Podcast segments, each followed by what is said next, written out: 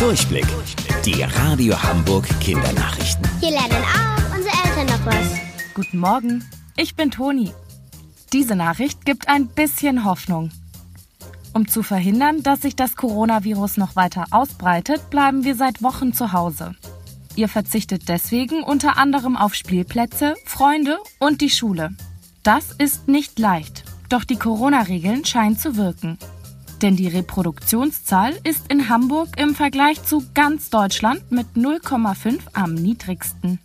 Die sagt aus, wie viele andere Menschen durch einen Kranken angesteckt werden. Ist die Reproduktionszahl über 1, wird mehr als ein Mensch von einem Infizierten angesteckt. Deshalb ist es sehr wichtig, die Zahl dauerhaft unter 1 zu bekommen. Denn dann wird im Durchschnitt nur maximal eine weitere Person krank. Dass die Zahl bei uns aktuell bei 0,5 liegt, ist ein gutes Zeichen. Trotzdem ist es jetzt noch genauso wichtig, dass wir uns weiterhin an die Regeln halten, damit sie nicht wieder steigt. Forscher in Indien haben eine neue Schlangenart entdeckt. Das gelb-grünliche Tier lebt in Asien und ist giftig. Die Männchen haben zusätzlich einen roten oder orangenen Streifen am Kopf.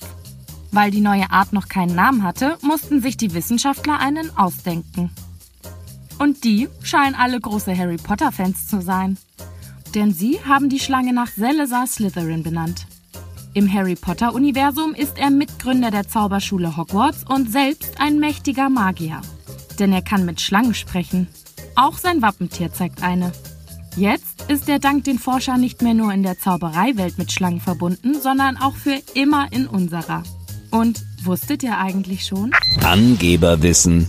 Die Harry Potter Bücher haben sich auf der ganzen Welt mehr als 400 Millionen Mal verkauft und wurden sogar in 70 Sprachen übersetzt.